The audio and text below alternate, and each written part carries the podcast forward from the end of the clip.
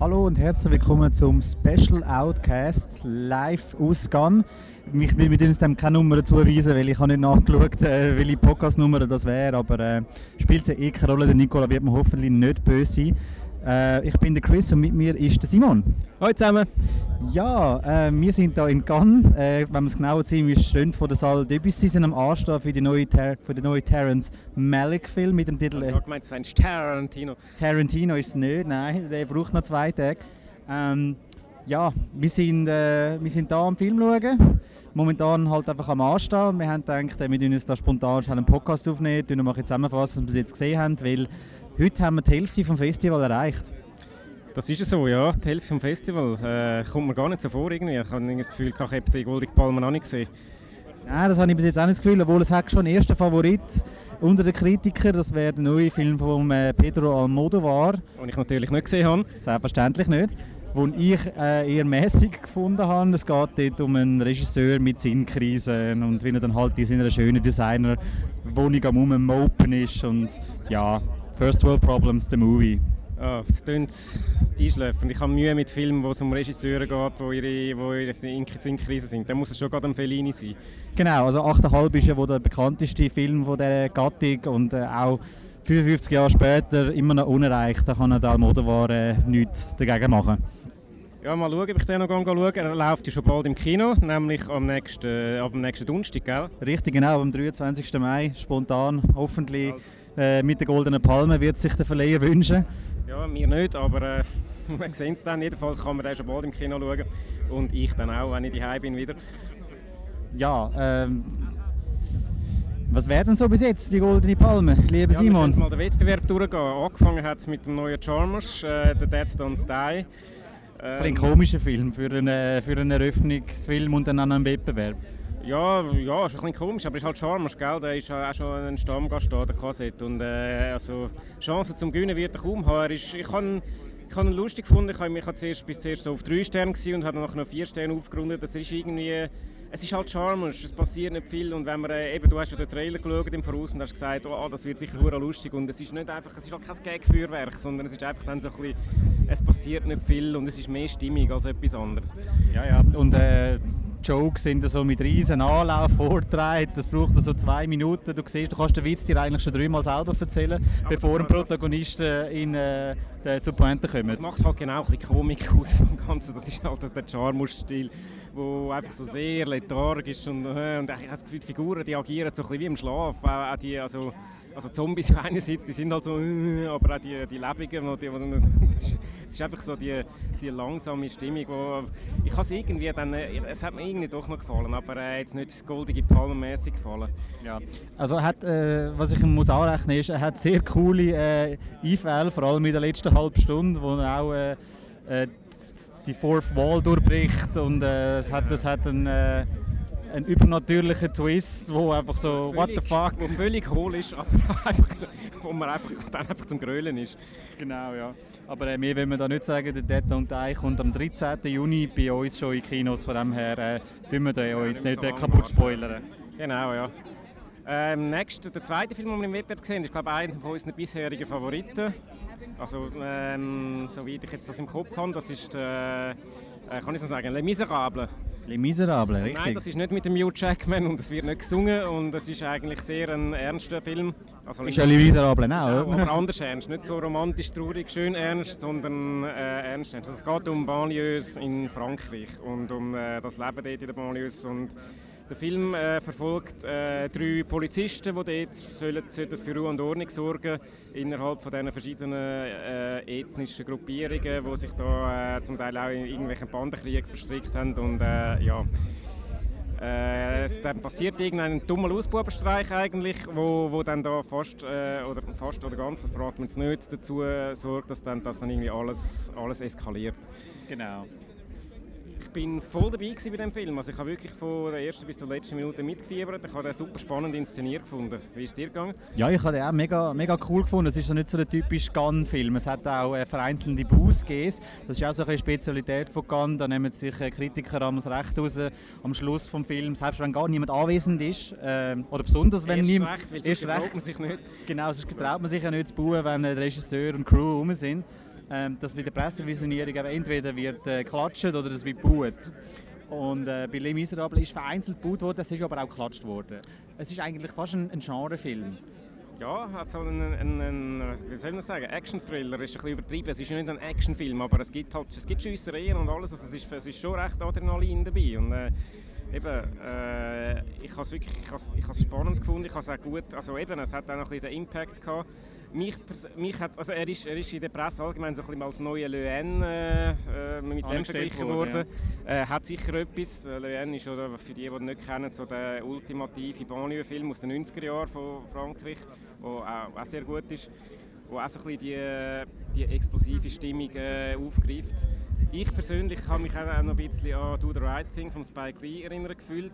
Der spielt zwar in New York, und ist, oder ist in New York, ich weiß gar nicht mehr, aber jedenfalls in Amerika und äh, hat dort ein andere, andere Story, aber äh, einfach so ein das, das Explosive und die, die Konflikte zwischen den verschiedenen, verschiedenen Gruppen, wo, wo sich dann irgendwann so richtig entlädt und, und, und das Ganze dann äh, eskalieren droht. Äh, ja, hat mich daran erinnert und eben, ist halt der, der Regisseur, Ladi oder Latsch, ich weiß nicht wie man es ausspricht, Ladi Lee heißt er, äh, ist auch ein dunkelhäutiger Regisseur wie der Spike Lee, kann man auch noch so einen naheliegenden Vergleich. Äh, er hat zuerst einen Kurzfilm gemacht, der «Les Miserables» geheißen hat und äh, das ist jetzt ein Langfilm und ja, ein guter Film. Ja, also, pflichtig, pflichtig bei. Es ist ein sehr hässiger Film, weil er greift so ein bisschen die Stimmung von, äh, von Frankreich auf momentan. Man mag sich vielleicht noch an die Bilder erinnern, wo Frankreich im letzten Sommer die Fußball-WM äh, gewonnen hat. Alle sind im Freudentaumel Friede, Freude, Eierkuchen, so fängt der Film ja dann auch an. Aber äh, die Probleme sind dann eben nur so kurzfristig weggewischt, weil es ist, weiterhin gibt es da äh, fast kriegsähnliche Zustände in der Banlieue. Alle fühlen sich so ein bisschen verarscht und äh, die Polizei meint, sie können einfach alle unterdrücken und kommt damit durch. Und eben, es ist nur eine Frage von der Zeit, bis da eben alles mal richtig heftig und deftig explodiert. Ja, also eins noch einer unserer bisherigen Favoriten für Palme. Ich glaube nicht, dass er gewinnen wird. Ich kann mir vorstellen, dass er irgendeinen Nebenpreis gewinnt, aber äh, die Goldige Palme wahrscheinlich nicht. Aber äh, das ist immer, äh, ist immer Mutmaßung. Äh, was haben wir noch gesehen im Wettbewerb? Wir gerade überlegen, was war der nächste, gewesen, wenn wir jetzt mal chronologisch vorgehen. Ja, wir äh, haben Bakurau gesehen. Ah, der Bakurau, den habe ich schon wieder verdrängt. Das ist äh, zweieinhalb Stunden, nein, zwei, ein Viertelstunde gegangen. Und ein Science-Fiction-Western äh, irgend mit, mit dem Udo Kier. Genau. Aus Brasilien. Ja, äh, nächster Wettbewerbsfilm Bakurau sind gerade unterbrochen worden von einem Kollegen, dass ich jetzt halt eingegangen äh, hoi, und was hast du den letzten Film gesehen? Ja, man ähm, kennt so ein bisschen, man kennt sich genau. zueinander.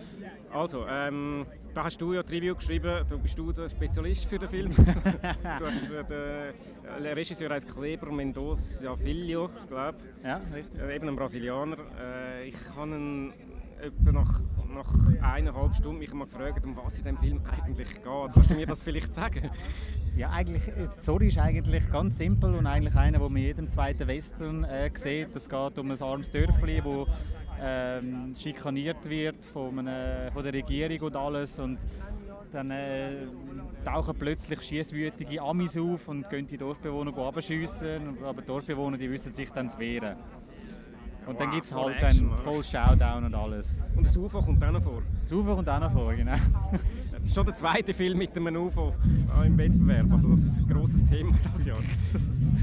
ja, äh, nein, ich hatte Mühe mit dem Film. Ich bin nie richtig reingekommen und eben, er ist, eigentlich finde ich das noch cool, so ein bisschen abgespaced, äh, ein Genre-Mix, wild äh, hin und her, aber irgendwie, er ist einfach... Äh, er ist einfach viel zu lang. Der Film muss nicht 2 Stunden 15 Minuten sein, der Film muss einfach 90 Minuten sein und gut ist. Und er hat all das mit der Sozialkritik, weil das muss es natürlich drin haben in einem äh, Film, im Cannes Film Festival ähm, dass halt äh, auch die Brasilianer vor allem auf, de, auf dem Land außen einfach unterdrückt wird. Man erinnert sich da an die Fußball-WM, wo Fußball-WM auch ein grosses Thema irgendwie, ja, äh, wo 2014 in Brasilien war, wo man dann eben äh, Leute verschoben hat, nur dann man können die Fanzonen machen und äh, die Stadien bauen und dass halt eben auch die Regierung einfach unterdrückt bis zum geht nicht mehr und dann halt wird halt da wieder eine Rachefantasie gezeigt, eben so, jetzt schlagen die kleinen Leute wieder zurück. Jawohl, nein. Ja, aber er hätte, aber hätte viel, viel lässiger können sein. Er tönt auf dem Papier irgendwie cool, aber er ist es irgendwie nicht. Das ist ein bisschen meine, mein Fazit. Ja, ist einfach recht schleppend, das Ganze. Ja, Wenn, wir- wenn wir gerade bei den kleinen Leuten bleiben. Bei den kleinen Leuten, äh, beim Ken Loach meinst du? Richtig, bei den genau. kleinen Ken Loachs. Genau, genau. Also wir reden bei kleinen Leuten nicht äh, Leute äh, von der Größe von 1,20, Nein, sondern... von einem kleinen Mann auf der Straße, dem arbeitenden äh, Teil der Gesellschaft, äh, unterprivilegiert, englische Un äh, Unterschicht. Genau. Das Spezialgebiet von Ken Loach hat 2016 die Goldene Palme gewonnen für den sehr guten äh, I. Daniel Blake. Verdient die Goldene Palme. Auch wenn damals eigentlich der Toni Erdmann hätte sollen. Aber das ist eine andere Geschichte. Das ist eine andere Es Geschichte. ist auf jeden Fall ein sehr guter Film gewesen. Und jetzt ist, äh, hat er eigentlich gesagt, er höre auf Film machen, hat es aber doch nicht können lassen und jetzt wieder einen gemacht und es geht wieder um, einen, äh, um eine hart arbeitende Familie. Der Mann ist äh, Bus, äh, nein, schafft für so einen Lieferdienst, äh, muss aber da alles selbstständig machen, so franchise-mäßig. Das natürlich ist auch so ein Modeding in der heutigen Wirtschaft äh, dass das ganze Risiko bei ihm ist. Äh, seine Frau ist Krankenpflegerin und dann haben sie zwei Kinder, oder Teenie also der Teenager und der Teenager hat auch irgendwelche Probleme in der Schule und schwänzt die Schule und geht sprayen und alles Wüste. Und ja, man kann sich etwa vorstellen, wie sich das dann entwickelt. Genau, ja. Also, der Loach er lernt, er lernt schon ein bisschen viel aus, jetzt da auf die armen Protagonisten, all das Unglück, das ihnen widerfährt. Und das ist so zwischendurch recht ein bisschen berechenbar, weil eben, es werden so Sachen, eben so, ja, musst da schauen, sonst passiert das und das und das und dort gibt es eine Strafe und so. Man weiß genau, gut, ja. Und dann wartest du eigentlich Es nur, dass es alles- knallt. Es, wird, es geht einfach immer alles zum Schlechten. Also irgendwie, es, ist, es ist einfach ein bisschen, irgendwie ein bisschen berechenbar. Du weißt von Anfang an, äh, es wird einfach scheiße und äh, eben, das, das kommt nicht gut mit dem Job, den er hat und dann mit der Frau, die auch überfordert ist und dem Teenager. Und ich meine, ja, das ist halt ein bisschen sein Erfolgsrezept, aber äh, es nutzt sich hat sich da ein bisschen abgenutzt.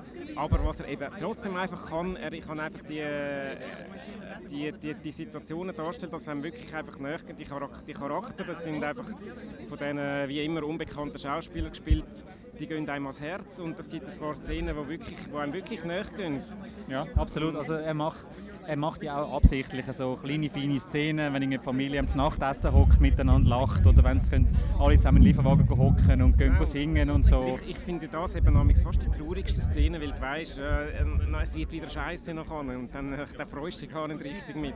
Ah, Es ist, eben, es ist wirklich, also eben, es geht ans Herz. Er schafft es auch diesmal wieder einen Film zu machen, was Herz geht. Einfach, er ist nicht gerade, schon nicht gerade ein äh, Daniel Blake. Ja, das, das nicht, das nicht. Also ist, äh, ja, Holzhammer würde ich jetzt nicht sagen, aber äh, man muss auch ehrlich sein, dass der Loach einfach aufrütteln. Und das geht halt mit Klar, so natürlich. brutalsten Mitteln am Natürlich, einfachsten. eben, er zeigt natürlich wieder irgendwie ein kaputtes äh, Wirtschaftssystem, eben, man das es erwähnt hat mit dem äh, Franchise-System, dass man nicht mehr angestellt ist, sondern ein selbstständiger Unternehmer. Tönt super cool, aber eigentlich, eben, eigentlich heisst es einfach, du hast keine Sozialversicherung, du hast nichts und wenn du irgendwie ein Problem hast, dann bist du einfach weg und äh, bist überhaupt kein Opfer. Und das, das wird natürlich abprangern und das ist ja eigentlich gut, auch wenn er es jetzt vielleicht ein bisschen allzu plakativ gemacht hat. Ja. Aber bis jetzt einer der besseren äh, Filme im der, In der Wettbewerb. besseren Hälfte, sagen wir es mal so. Ähm, ich bin gerade auf dem Mick am schauen, wir haben noch den At Atlantik haben wir gehabt. äh, das ist eine Premiere und zwar, so, so traurig das ist, die erste dunkelhäutige Regisseurin, die in Cannes am Wettbewerb einen Film präsentieren darf. Notabene bei der 72. Ausgabe. 72 ist die Ausgabe. Und die äh, Regisseurin heißt Matti Diop, ist aus Senegal und äh, um was geht es in dem Film? Ja. In diesem Film geht es äh, um ein junges Bärli. Ähm, er ist voll verliebt, sie auch, aber sie ist jemand anderem versprochen und dann haut er, äh, sagt, ich kann mir ein besseres Leben machen in, in Spanien, hockt auf ein Boot und das Boot geht dann unter und Riesendrama und traurig. Aber dann hat man nachher noch das Gefühl, hm, ist er vielleicht doch nicht tot? Genau, und dann wird es ein bisschen übersinnlich. Genau. Es ist so eine Story, wo man am Anfang so ein bisschen die ersten Minuten denkt, gut, ich habe etwa eine Ahnung, wo das so etwa durchgeht. Das ist halt so ein äh, afrikanisches Drama, wo eben eine Frau, die eigentlich einen liebt und dann mal ist dem anderen versprochen und so. Aber äh, ja, es wird dann ein bisschen, verläuft dann ein bisschen anders. Und irgendwann kommen dann irgendwelche, irgendwelche komischen Geister vor, ohne jetzt zu viel zu verraten. Also nach der Hälfte, es ist so völlig, der Hälfte. es ist so völlig schräg, du hast irgendwie das Gefühl, es hättest gerade einen Sekundenschlaf gehabt. Ja, es wird plötzlich auf eine Sekunde, auf die andere wird es spooky. Voran ist es so ein bisschen Drama und, und, und, und plötzlich ist aber, aber das Problem ist einfach, also schon voran und dann, es ist irgendwie, es passiert nichts und es ist, es ist nicht spannend. Es ist einfach komisch. Ja, Also jetzt nicht wie beim Lodge, wo du so kleine, feine Szenen gehabt hast, wo dich dann äh, die Leute interessiert haben, die fehlen einfach da. Es ist einfach so, ja, da, die Figuren, die Konstellation, das ist es, mit dem schaffen wir jetzt, aber auf Gefühlsebene ist bei mir nichts passiert. Nein, bei mir gar nicht. Ich habe zum Teil auch wirklich, es äh, tut mir leid, zum sagen, wirklich die Minuten zählt und dann irgendwie sagen, Kopf normal, hey, da passiert ja nichts. Und ich bin nicht, also ich bin nicht Grund, also es ist ja schon okay, Film, wo nicht viel passiert, aber irgendwie, es ist, es ist so es ein bisschen einschläfernd inszeniert und äh, und die ganze Geistergeschichte, mit der habe ich, habe ich Mühe. Ich habe, das, ich habe dir das schon nach dem Film gesagt, ich habe mich ein bisschen an den Palmengewinner von 2010 erinnert gefühlt. An den Onkel Bonme vom, äh, oh, wie heißt er? Zeta Cool. Äh, den Vornamen kann ich nicht sagen. Ein, ein Film aus äh, Thailand. Thailand, Thailand, wo eben da- damals sehr überraschend die Goldige Palme gewonnen hat, wo ein ähnliche Themen, da war noch ein bisschen mehr ein Hardcore Arthouse, gewesen, aber äh, hat auch so ein bisschen das Übersinnliche und das äh, Tote, Tote, die wiederkommen und all, all die Sachen äh, gehabt. Und darum habe ich eben auch ein bisschen Angst, dass er auch diesmal wieder könnte, äh, die Palme gewinnen könnte, auch weil er so gut angekommen ist bei der Kritik, außer bei uns, was wir nicht ganz nachvollziehen können. Ja. Und es wäre auch noch ein schönes Statement, wenn sie würde die Palme gewinnen, eine schwarze Frau, das würde super passen und eben ist gut angekommen. Und irgendwie habe ich ein bisschen Befürchtung, dass er könnte etwas gewinnen könnte. Aber mir hat er da gar nicht zugesagt. ja. Aber wir haben ja noch die Hälfte vom Wettbewerb vor uns, oder? Das ist natürlich toll und es sollen, sollen mehr dunkelhäutige Frauen, oder Frauen generell natürlich im Wettbewerb sein, aber äh, nur wegen dem kann ich den Film noch nicht gut finden. So, äh, ich schaue gerade auf meinem Spick, weil es der nächste Film ist äh, vom Wettbewerb, Little Joe. Das ist jetzt schräg, der ist schräg. Der ist schräg, aber der ist jetzt eben cool schräg, habe ich gefunden. Es geht dort um eine Blume.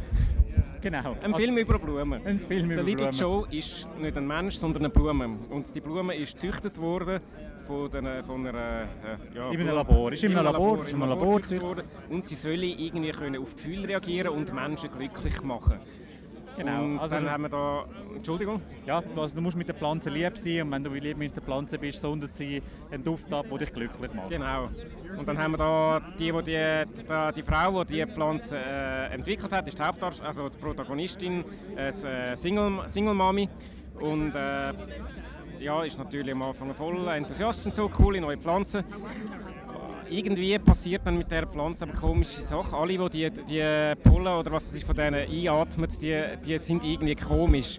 Sagen zwar alle, oh, ist alles gut, aber irgendwie sind sie nicht mehr so wie, wie, wie vorher. Unter anderem auch ihr Sohn, der Joe, nachdem sie den Little Joe benannt hat. Der Joe, dem hat sie auch so eine Pflanze heimgebracht und der ist auch irgendwie komisch. Voran sind sie unzertrennlich gewesen und jetzt will er irgendwie nichts mehr. Und Er irgendwie will auch zum Papi ziehen. will zum Papi ziehen und hat eine neue Freundin, die sich auch ganz komisch verhalten. Und es ist äh, alles ein bisschen strange. Es wirkt so, als wäre es irgendwie von Aliens übernommen worden. Genau. Und da wäre mein Vergleichsfilm auch schon. Es ist äh, eigentlich eine Arthouse-Version von Invasion of the Body Snatchers. Ja, ich habe Invasion of the Body Snatchers nicht gesehen, mich aber informiert dann nachher, um was es geht. Also, das hat schon etwas, wobei man ja bis zum Schluss nicht recht weiß, ist das jetzt wirklich, sind jetzt wirklich alle irgendwie von dieser Blume beeinflusst oder ist es einfach nur äh, die, äh, die Hauptperson, die langsam einfach irgendwie wo in ihrer Paranoia versinkt. Ja, Und, weil äh, sie, sie besucht auch eine Psychiaterin, die dann eben sie, so, sie redet und so, ja, das, das kann wegen dem sein alles. Und, äh, Also er, er, er lässt es recht lang offen. Und äh, ja, was soll ich sagen? Es ist ein, bisschen ein, Psychofilm. Ich würde es jetzt als Psychothriller bezeichnen, auch wenn da, auch da wieder Thriller da darf man nicht falsche Er- Erwartungen haben. Es ist ein Arthouse-Film, ganz klar. also Und, äh, spannend ist er eigentlich nur wegen dieser Frage, eben, ist es jetzt Genau. wirklich die Blumen oder Genau, nicht? da, da, das ist die Spannung. Und sonst ist er, auch- er ich finde ihn sehr stylisch inszeniert, so mit den Farben, weil mit, wenn da die Kamera über das Labor fährt, mit diesen mit farbigen Blumen, so das, das, das Synthetische und dann da die, die, die weißen Wände in dem Labor und all die Sachen. Äh, und, und was man auch muss erwähnen ist der Soundtrack. Der ist, erinnert ein bisschen an den Lobster. Das ist der Vergleich, hast du äh, gebracht, ist, finde ich aber sehr treffend. Äh, so ein bisschen, das, so ein bisschen dissonante Töne, und plötzlich so, so aufkreischen, dass man richtig dass man das Gefühl hat, hey, was ist jetzt los? Es ist eigentlich gar keine dramatische Szene, aber irgendwie ähm, ja, einfach so ein bisschen, ein bisschen psy psychomässig halt, wenn man sich äh, auf gut Deutsch sagen. Ja. Aber ich habe halt gerne so psychomäßige Filme. Ich kann, mich hat er fasziniert, von der ersten bis zur letzten Sekunde. Darum auch einer meiner Favoriten. Ja, ich habe jetzt eher ein bisschen schleppend gefunden. Für mich hätte er ein bisschen- noch ein bisschen mehr Thriller sein für mich, ja, es sind alle ein bisschen umgeschlurft in dem Film und es ist nicht so richtig für ja, sie gegangen. umgeschlurft, eben, eben weil halt alle so ein bisschen komisch waren. Ich habe eben, ich habe halt gerne Filme, wo irgendwie so ein bisschen irgendetwas komisch ist und man irgendwie nicht so recht weiss, äh, was ist jetzt da genau. Und eben, ich habe, ich habe einen Stil voll inszeniert gefunden. Es ist übrigens eine Österreicherin, die den Film gemacht Jessica Hausner heißt sie. Ähm, es ist ihr erster englischsprachiger Film. Äh, sie, äh, bekannteste Name ist wahrscheinlich Ben Whishaw, bekannt aus äh, Paddington oder als Q im James Bond.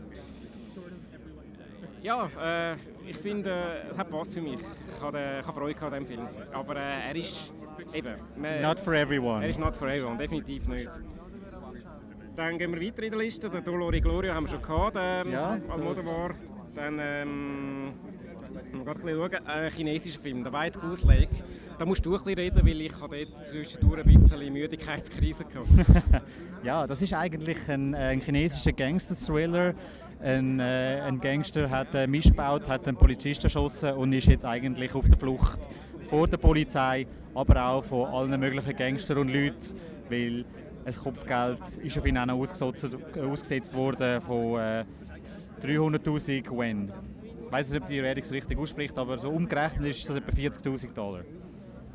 Genau, und ja. dann gibt's, macht es Jagd auf, auf ihn. Und es kommt noch eine Frau vor, so eine Art äh, äh, femme fatale oder so, wo irgendwie... Äh, eine potenzielle femme fatale. Potenzielle femme fatale, ja. Weil das ist so ein bisschen, das ist ein bisschen speziell am Film, weil du weißt nicht so, hilft ihm jetzt wirklich oder liefert er den Sinn letztendlich auch aus? Genau, ja. Das ist doch das zentrale Thema. Ja, das zentrale Thema ist gerade ein gutes Stichwort, weil äh, der Regisseur, wie heißt er, ich habe den Namen nicht im Kopf, einen chinesischen Namen halt, der ein bisschen schwierig ist für uns zu merken, Entschuldigung. Ähm, eben, der Regisseur ist ja glaube nicht, ich habe, für mich ist der erste Film von ihm, den ich gesehen und du hast schon mal äh, einen gesehen. Ja, richtig, und ja, der hat der Berlinale gewonnen vor fünf Jahren mit äh, Black Hole Thin Ice. Und dort ist es eigentlich auch äh, eigentlich eine straightforward Krimi-Geschichte Krimi-Geschichte aber er hat dann immer wieder so ein bisschen, so ein bisschen abgeschweift, so irgendwie, ja, was läuft dort hinten und so, äh, anstatt sich wirklich auf den Plot zu fokussieren und den Führerschein zu treiben. Und das macht er jetzt da auch wieder. Es hat mega viele Szenen, wo einfach so, was? Ist das jetzt wichtig gewesen? Nein, nicht. Okay, wir haben wir gerade fünf Minuten damit verbracht. Und das hat mich eben ein bisschen verwirrt, weil ich eben, ich bin wirklich sehr müde, als ich den Film geschaut habe. Ich habe vor allem am Anfang so ein bisschen, ich bin nicht eingeschlafen, aber äh, halt, wie es halt so ist, so ein bisschen müde zum Aufpassen gehabt. Und dann bin ich nachher nicht mehr rausgekommen. Und wenn eben gerade eine von diesen nicht wichtigen Szenen kam, ist, was ist jetzt das was, was ist jetzt das für eine, hat jetzt das für einen Bezug zu der Handlung? Also ja, man kann das cool finden, ich habe es auch ein bisschen bemühend gefunden. Es hat aber ein paar äh, spezielle Einzelszenen drin, gell? das kann man Oh ja, erwähnen. definitiv. Er, er, er, macht auch spezielle, also ja, um das anzusprechen, er macht spezielle Action-Szenen. Irgendwie, wenn Gewalt bei ihm passiert, ist es mehr aufgrund, weil Leute irgendwie verschrecken sagen sie, oh, was, boom, und schiessen dann irgendwie oder stechen irgendetwas oder äh, es sind mehr Action-Szenen, die fast durch einen Unfall eigentlich passieren.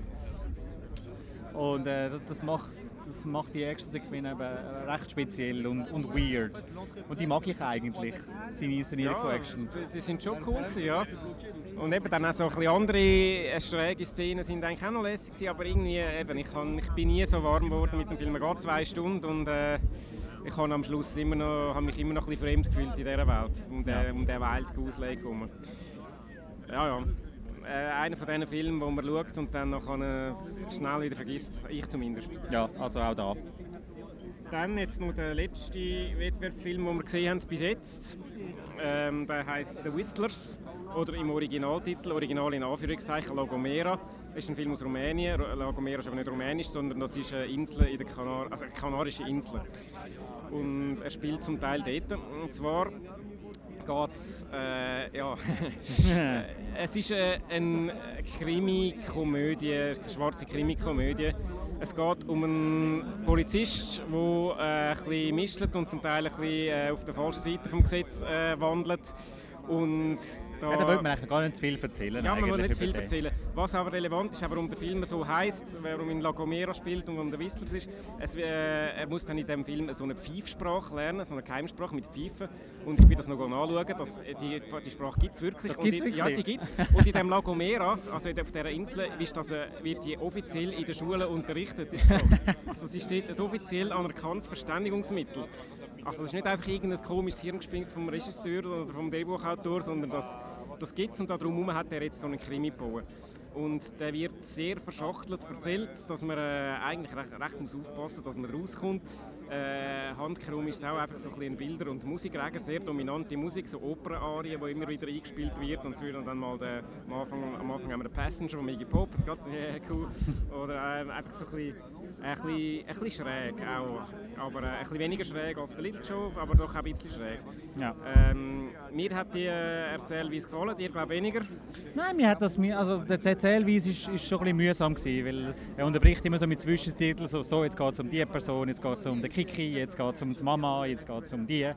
Und er hat dann eben müssen so ein bisschen zurückkumpen in der Zeit, um eben das genau erklären und eben wie denn die zusammen sind und alles. Und äh, hätte man auch ein bisschen anders, anders können lösen meiner Meinung nach. Ja, man hätte es auch von A bis Z können erzählen aber irgendwie macht das für mich den Reiz ein bisschen aus. Es ist einfach so ein, bisschen ein Durcheinander, weil, äh, weil es geht letztendlich darum, eben der, der ist mit dem unter einer Decke und verratet den und den Intrigen und so und die und, und, und irgendwie kommt niemand richtig draus und das, das bringt den Film halt auch ein bisschen über, einfach dass, äh, die Verstrickungen in, mit dieser komplizierten Erzählung. Und darum finde ich, es macht da einigermaßen Sinn auch. Ja.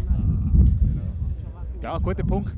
Ähm, ja, ich vergleiche ihn gerne mit so ein bisschen der skandinavischen äh, Krimi-Komödie, äh, die es in den letzten paar Jahren einige gegeben hat.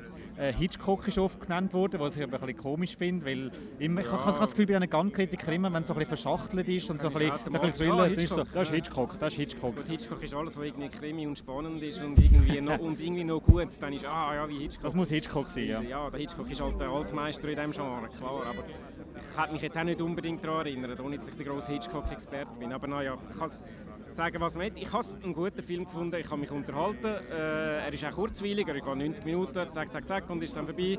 Wir äh, haben, wir haben so mit den kurzen Filmen, also jetzt darf nicht zu lang gehen. Alles, was bis jetzt so zwei Stunden gegangen ist, haben wir jetzt eigentlich abgeplatscht. Wir stehen jetzt für einen drei Stunden an da, für den Malik, da können wir dann nachher drüber reden.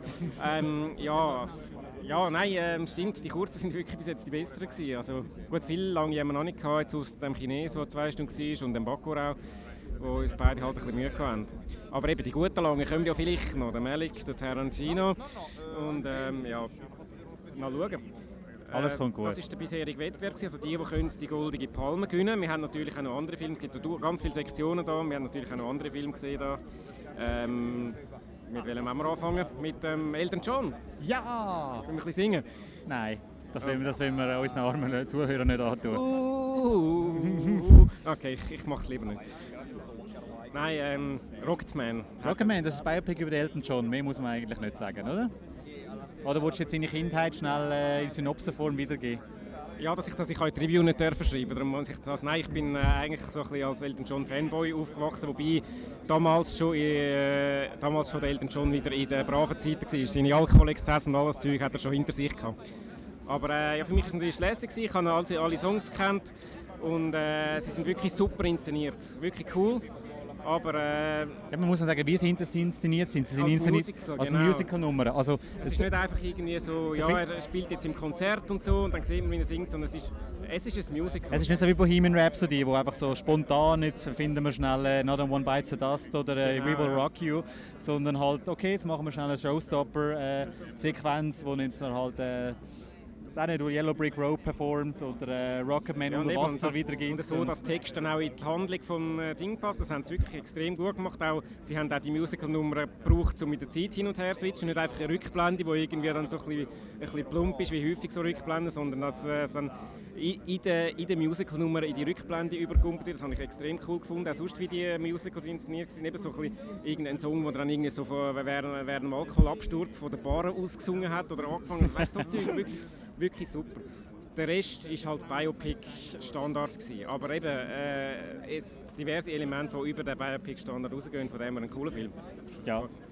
Also ich bin großer Fan von dem Film. Ich bin voll mitgegangen, ich habe auch ein paar Tränen verdruckt und alles. Und für mich hat der Film funktioniert, weil er halt einfach, ja, zugeben, Formel ist Biopic, äh, das typische Biopic, aber er macht halt etwas Besonderes draus und es ist so Elton John weil der Film ist flashy bis am Bach runter und äh, Genau, ja. in your face und alles und äh, Loop-Musik. Ja, es ist ein Feuerwerk und eben das, das entspricht natürlich schon auch seinem, seinem Stil. Ja. Ja, es ist mehr, also Queen ist jetzt nicht äh, rockig wirklich präsentiert worden in Bohemian Rhapsody, obwohl man ja eigentlich, weil Queen ja eigentlich die Ja, Rock'n'Roll-Band und was ich ist. eben noch, ja, und was ich eben noch cool finde, die Songs sind da wirklich neu interpretiert worden. Also eben erstens mal, weil der Hauptdarsteller Taron Egerton ja selber gesungen hat, Richtig, äh, ja. aber äh, auch sie sind wirklich neu arrangiert, eben in, in Versionen, die nicht einfach irgendwie so, bei den Bohemian Raps haben wir das Gefühl, gut, da singen jetzt einfach die Queen-Songs so nah, wie sie halt gewesen sind und Ja, das man muss sind super Queen- Songs, aber äh, Ja, bei Queen hat sie natürlich, äh, der Rami Malek hat halt nicht so gut können singen wie der Freddie Mercury, was ja verständlich Ja. ist. Niemand kann so gut Das wie der Freddie ist klar, Mercury das singen. ist ein bisschen schwierig Darum haben sie dort äh, bei Bohemian Rhapsody haben sie eine Mischung gemacht aus Rami Malek singt plus ein Freddie Mercury Interpret äh, singt plus der Freddie Mercury alte Aufnahmen singt und haben dann aus diesen drei äh, Tonspuren eine gemacht. Das heißt, sie haben gar nicht können groß variieren. Und das ist jetzt halt beim Rocketman anders, weil der Taron Egerton singt selber. Es tönt halt nicht unbedingt immer wie der Elton nicht nach John. Elton John, aber die Elton John Songs kennen wir trotzdem. Ja. Und eben, also, äh, nicht, nur, nicht nur der Gesang, sondern eben auch von den Instrumenten her und so, es ist wirklich, es ist originell äh, arrangiert und das habe ich wirklich cool gefunden. Ja. Ja. ich bin Fan. Ich bin Fan von dem Film und ich gehe den Ich sicher noch mal schauen. gefunden. Ich bin vielleicht nicht ganz ein Fan wie du, aber äh, eben, also, immer wenn Musik war, habe ich Freude gehabt. Ja. Und zwischendurch ein paar Mal ein bisschen, äh, naja, okay, aber äh, nein, guter Film. Wenn wir gerade bei den guten Filmen sind, wollen wir unseren anderen Favoriten kurz äh, erwähnen. Gerne, ja, gerne, ja. Der heisst The Climb, oder? Ja. Schön, dass wir jetzt zusammen gesagt haben, den Filmtitel. Genau, es ist Ah. nämlich ein, es ist ein Bromance-Film und wir haben ja hier in Cannes manchmal ein bisschen Bromance. Schon, ja. Du bist da zehn Tage mit dem anderen da Genau. am Rumgammeln und einen Film anstehen und einen Film schauen und das Nachtessen und... Ja. Äh, es ist ein amerikanischer Indie-Film, da haben zwei Kumpels miteinander gemacht und es geht in dem Film um zwei Kumpels. Äh, der eine, äh, die gehen zusammen go Velo fahren, äh, auf Frankreich, da der einen Pass drauf und während dieser Passfahrt sagt der eine Mann, du, äh, ich habe im Fall mit deiner Verlobten geschlafen. Genau, ja. Ja, das ist die Ausgangslage und die Ausgangslage ist schon mal in einem die haben schon mal einen Kurzfilm gemacht, wo sie eigentlich einfach nur den, den Veloteil gemacht haben und haben aus dem Kurzfilm jetzt halt äh, noch einen ganzen Film gemacht, das zeigen, Genau. wie es im Leben von diesen beiden jetzt noch weitergeht. Also es ist nicht der ganze äh, Film durch am Velofahren, sondern der Film äh, deckt eigentlich mehrere Jahre ab, einfach immer so Einzelszenen. Genau. Also er kommt immer so ein Jahr, hat eine Szene und am Schluss kommt er auf sieben Szenen, die dann eben eine Laufzeit von mehr, ein bisschen mehr als 90 Minuten ausmacht. Genau, wieder schön 90 Minuten, gemütlich, super. Äh, äh, ja, wir sind, ein bisschen, äh, wir sind das Jahr ein bisschen, ja, 90 Minuten und noch. Aber äh, die guten kommen ja noch, die lange, haben wir schon gesagt. Okay, ähm, was ist gut an dem Film? Er ist einfach... Er ist gemütlich, er ist lässig, er ist lustig, er ist, ist- dramatisch. Es ist ein guter Laune-Film mit ein paar äh, traurigen Momenten zwischendurch, und, äh, aber eigentlich einfach ein, ein viel gut Film. Ja. Und ein sympathischer Film auch, eben, weil das wirklich so zwei Typen waren, die jetzt einfach da zusammen das Ding gemacht haben. Für das ist es aber auch doch recht professionell äh, alles äh, gefilmt und so. Also es ist nicht einfach dann irgend so zwei, die da mit der Handkamera irgendetwas Lustiges gemacht haben, sondern es ist, Genau. ein, ist ein guter Film von, eben, ich, ich, wüsste den Namen von den, von den beiden. Kyle Marvin heißt der eine und der Regisseur heißt Michael Angelo Corvino. Genau. Namen, die man sich muss merken muss, vielleicht, weiß nicht, vielleicht kommen die dann wieder mal aufgehen. Oder, also, ist ein, ist ein richtig, richtig cooler Film. gewesen. So eine, einer von den Überraschungen, wegen denen ich auch gerne auf Festivals gehe, hast du überhaupt nicht auf dem Programm, schaust, schaust mal rein, oh, könnte vielleicht noch etwas sein und hast einfach, äh, hast einfach Freude. Genau. Also es ist sicher auch ein Kandidat, der sich das Zürich Filmfestival kann merken kann. Ich kann mir noch vorstellen, dass der dann wird dort im Wettbewerb laufen Kann ich mir sehr gut vorstellen, ja. Ja, was haben wir noch gesehen? Äh, du hast noch, oder haben zuerst noch den Dupieux kurz abhandeln. Können gerne Dupieux abhandeln, weil der wird sicher auch einen Schweizer äh, Start bekommen. Ja, Äh, Quentin Dupieux. Das ist der, der Typ, der Rubber gemacht hat. Genau, das, ist eigentlich schon, das ist eigentlich alles gesagt. Es oder? geht ein Mann in seiner Lederjacke. Genau, es geht um einen Mann und seine Obsession mit seiner Lederjacke. Gespielt vom Jean Dujardin. Genau, und dann passieren viele schräge Sachen, Dupieux-Style. Ja, also, da kann man es glaube einfach machen. Wer Rubber lustig gefunden hat, oder der, hat, der findet das auch lustig. Es ist einfach so ein bisschen der, der absurde, komische Humor, wo, wo Zeug passiert, wo, wo einfach so ein bisschen, aber irgendwie einfach lustig ist. Ja. Also, ja, man muss etwas können damit anfangen aber wir haben es wir gut gefunden. Das What the Fuck-Film, das übrigens nur 78 Minuten lang ist. Yay, schon wieder so ein kurzer. Kunststück haben wir den gut gefunden. Oh du, ich hätte noch einen anderen kurzen Film, den wir gerade in den Sinn kommen. Oh, aber. Gaspar Noé, 50 Minuten. Es wird immer kürzer. Den hast du gut gefunden? Nein, habe ich einen guten Film gesagt? oh, nein, der, nein, ich kann ihn nicht richtig, nein. Es ist halt Gaspar Noé. Also der Film heißt Lux Aeterna. Ähm, Gaspar Noé, für die, die ihn nicht kennen, das ist, so ein, ein, ist ein französischer Regisseur, der sich ein spezialisiert hat auf so ganz äh, psycho-wilde, epileptische... Äh, provokante Sachen. Also «Irreversibel» ist einer seiner bekanntesten Filme. Der ist also äh, einer, der wirklich, in, wo wirklich an die Nieren geht. Also, äh, Enter the Void hat er gemacht, auch ein sehr guter Film und eindrücklich. Und eben, er spielt sehr mit so Licht und äh, Effekten, also eben, es, es blinkt und flimmert und so auf der Kamera. Das ist, das ist, das ist neu. Genau. Und jetzt hat er eben so 50 Minuten gemacht. Der Thierry Fremont, der Festivaldirektor, hat gesagt, ja, es ist kein, kein Kurzfilm, aber auch kein Langfilm, es ist ein Gaspar Noé-Film. ja. Lustig. Äh, ja, Charlotte Gainsbourg ist dabei. Ähm, ein paar andere sind dabei. Äh, es geht um eine Filmcrew, die irgendeinen komischen Film um Religion machen und Um Hexenverbrennung. Hexenverbrennung, genau, ja. Und alles läuft ein bisschen aus dem Ruder. Genau, und am Schluss flackert es. Am Schluss flackert es. Und am Schluss, äh, fünf Minuten lang flackert der Bildschirm, dass man, äh, dass man wirklich irgendwie so fast ein bisschen Art, äh, hypnotisiert wird. Ja, also der Film fängt ja mit einer, mit einer Texttafel an, das war glaube ich Dostoevsky glaube ich, wo einfach sagt, ja, so glücklich wie einer, der kurz vor der Epilepsie steht, äh, so, so geil sehe ich das Leben nie. Irgendwie sowas. Ja, genau. Und zwischendurch kommen damals noch andere Texttafeln von irgendwelchen, irgendwelchen Sprüchen von bekannten Regisseuren. Äh, wer, wer war es? Der Godard und, und äh, der Rainer Maria Fassbinder. Fassbinder und nochmal irgendeiner. Äh, ja, es geht ein bisschen ums Filmmachen. Ist auch wieder so ein bisschen wie der Almodovar. So ein bisschen, das ist jetzt am, am, am neuen seine Version, wie er so da den Filmmachprozess reflektiert. Ein bisschen anders. Äh, es ja. ist eigentlich ein Chaos. Also er, sagt, ist, er sagt eigentlich, ist Film machen ist ein Uhrghetto. Es ist ein verdammtes Ghetto, wo alles schief geht und niemand einen Plan hat. Und äh, Intrigen gibt es auch noch auf dem Set und, äh, und die Leute haben eigentlich anders im Kopf und äh, überhaupt einfach ein, ein, ein riesen Zeug.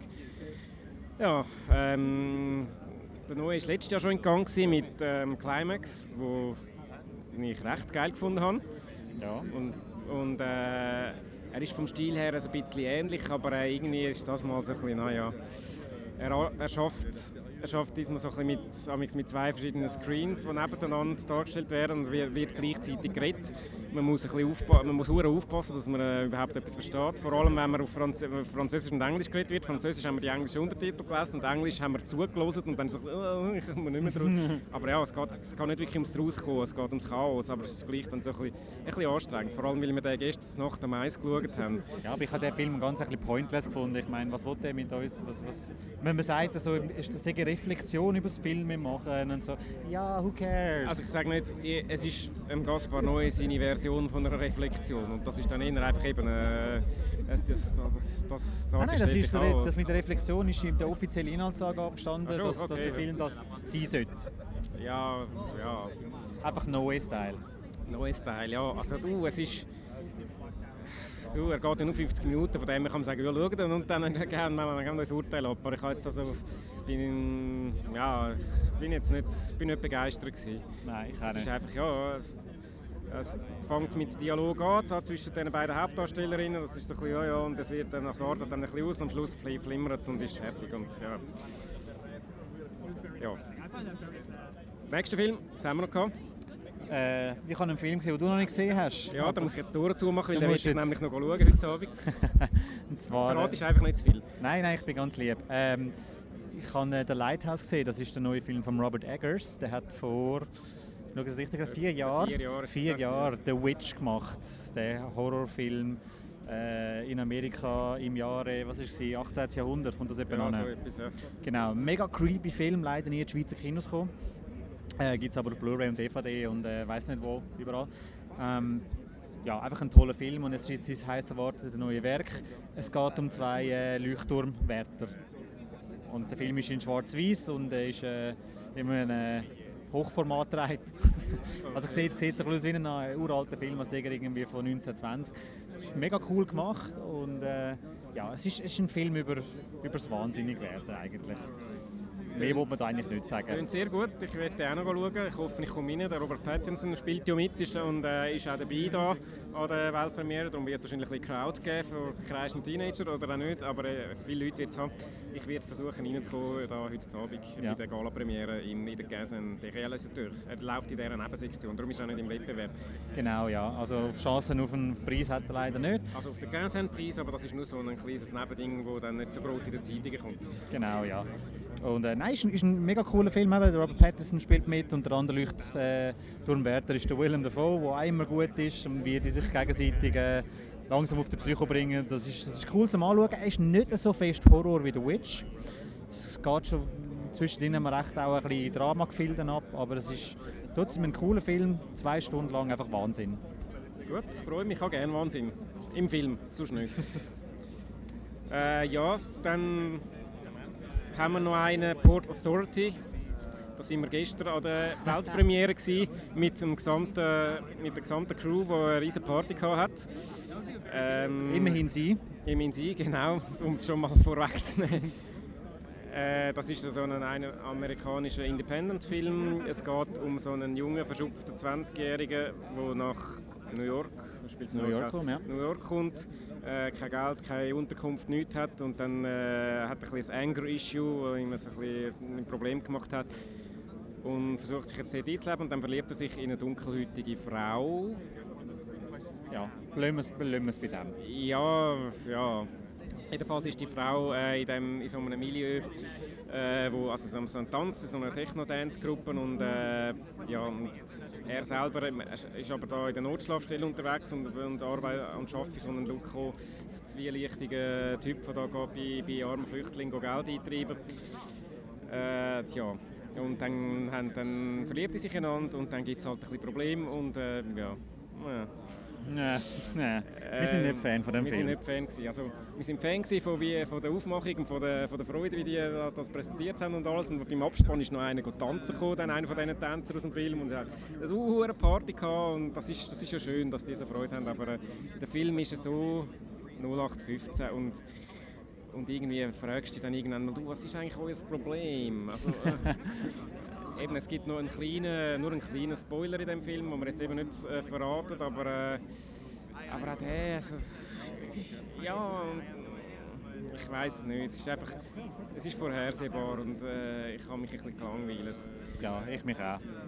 Er ist jetzt wirklich einfach ein, so ein typischer Independent-Film, wo am Sundance 50 Stück davon laufen und am Schluss bleibt keiner hängen ja, das ist jetzt halt einfach einer von denen. Ja. Ja, haben wir noch etwas gehabt?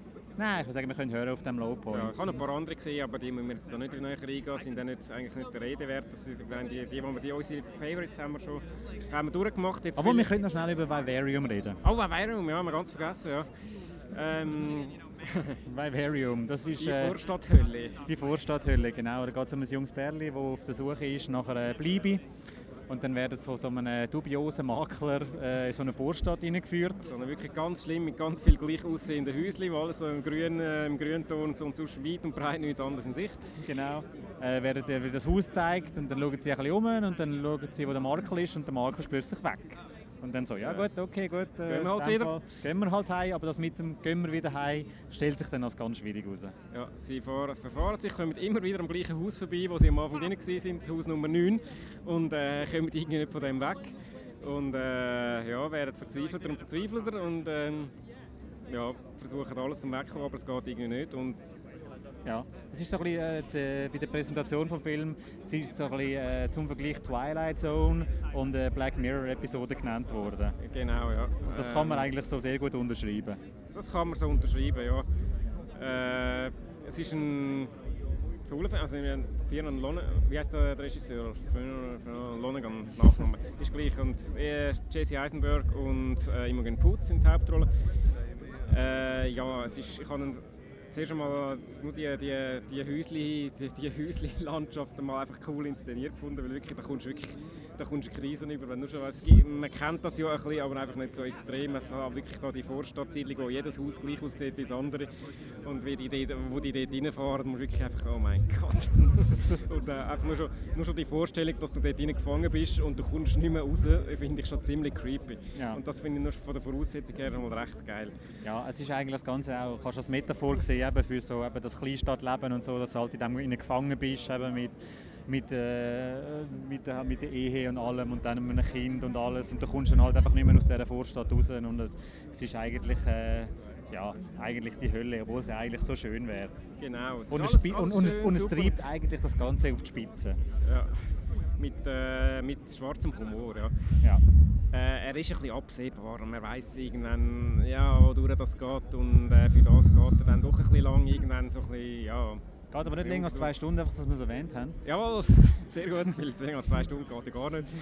Äh, nein, es ist, ich habe es einen coolen Film gefunden, eben auch so ein bisschen die, das Genre so ein bisschen Psycho, aber äh, äh, ja. Ja, Psycho What the Fuck Film. Psycho What the Fuck und das ist halt, das ist mein Genre, das finde ich lässig und äh, beide Darsteller sind auch gut gewesen und äh, Eisenberg, Imogen Putz und äh, ja. Eigentlich nicht so ein Film, wo man äh, jederzeit sieht, ich finde es halt schön, dass äh, dass du halt eben so einen Film hast, der als Metaphor funktioniert, aber gleichzeitig auch noch cool und spannend ist. Weil genau. viel in Gun hast du halt einfach die reinen Metaphorenfilme, die dann halt einfach kurz ja, langweilig sind, keine, keine, keine Geschichte, keine wirklich spannende Geschichte zu erzählen haben und Figuren, die egal sind. Und, äh, der funktioniert das Metapher, aber zum anderen eben auch mit, äh, mit der Inszenierung und allem und ist cool zum Zuschauen. Und äh, in dieser Vorstadt bleibt man gerne, halt nicht so wie die Protagonisten. Ja, also man ist froh, wenn dann der Film fertig ist, wenn man wieder im normalen Leben zurück ist, aber äh, es ist, ja, es ist ein guter Film. Ja, und jetzt noch die ultimative Frage, welches ist bis jetzt von allen dein Favourite? Ähm, von, über alle Filme gesehen. Über alle, über alle Filme. Dann würde ich sagen, der Lighthouse. Kopf, man muss sich unbedingt schauen. Schon von 0 auf 1, okay. Ja. Ja gut. Meine, ich habe ein paar, die gleich sind. Ich würde jetzt wahrscheinlich den Climb sagen. Oder man kann nochmal durchgehen. Oder der Little Show. Ja.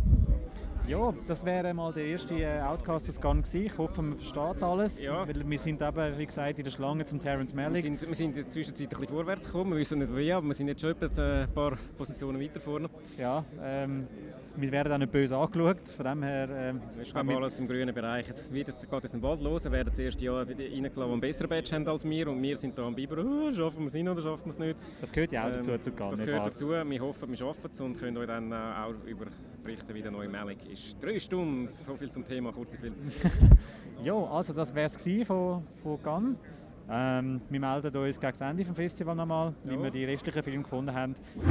Hallo und herzlich willkommen zum zweiten Teil von unserem Outcast Spezial aus Gun. Im ersten Teil waren wir in der Warteschlange, jetzt sind wir hier im Pressebüro, zur Nacht am 10 Uhr. Äh, du, äh, mit, mit mir ist der Christoph. Hallo, hi. Und ich, der Simon.